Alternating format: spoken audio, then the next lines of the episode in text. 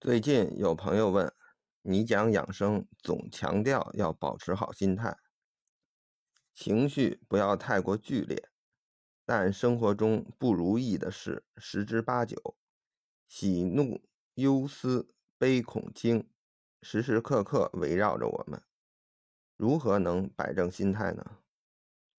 这个问题问的实在，也是个很大的问题。以前我提过命理学，学懂呢，这个问题其实就能够迎刃而解。但大部分觉得那个有点玄乎。今天我们从另一个角度去看这个问题。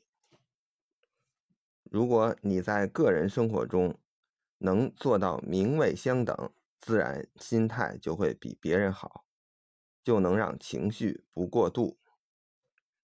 名位相等是什么呢？孔子在《论语》中曾说过：“君君臣臣父父子子。”意思很简单，君要行君道，臣要行臣道，父要行父道，子要行子道。通俗一点讲，君主要有个君主的样子，以此类推。当然，很长一段。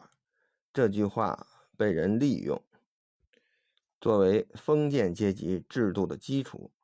但大家想过没有？封建社会只是因为强调高等级的权利，没有强调其义务，才有这个结果。如果把义务和权利放在同等重要的位置，甚至让所有人都要先完成义务才能享受权利，那这句话就不是什么封建糟粕了。这才叫真正的名位相等。比如，一个公司的老板，如果能进行合理决策，带领公司蒸蒸日上，员工都获得了好处，那他即使刚愎自用一些，别人也不会有什么意见。一个家庭的家长，如果能保护好家庭成员的安全，保证他们在家里应该有的权利。大家也肯定会听他的。其实，孔子的这个思想来源于道家。老子曾说过：“咎莫大于见。”意思就是世间最大的错误，莫过于超越本分，就是去干一些超过自己权利和义务应该干的事。做了会怎么样？老子接着说了：“小则亡身，大则残家。”大家看到这儿，就会看出来了。孔子是为了迎合那些君王，把这话的表面形式改了，造成了一些误解。而看了老子的话，大家就能正本清源了。今天说的养生，所以不说老子提的“大则残家”。当然，你家都残了，估计也没有心思养生了。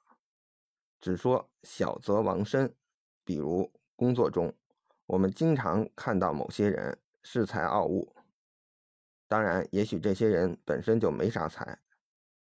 经理安排什么任务，不好好去完成，而是对经理的安排指手画脚，稍微不满意，甚至跳级打小报告，这样让经理知道了，自然要打压你。这时候你还能痛快吗？打小报告肯定要过度思考，之后还要担心更高层信任不信任你这个报告，被经理打压了，肯定还会大怒。这一下就搞大了三种情绪：思、忧、恐。没有完成自己的义务之前，总想享受更大的权利，最终就变成了老子说的“就莫大于简”。小则亡身，这是自己愉悦伤害自己的案例。但生活中还有作为上级故意让别人愉悦，结果伤害了别人和自己的案例。这个在家庭教育中特别多。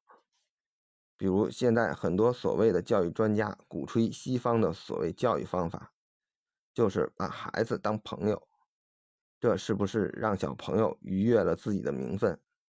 他本来是儿子或者女儿，结果现在突然变成了爹妈的朋友，平辈儿了。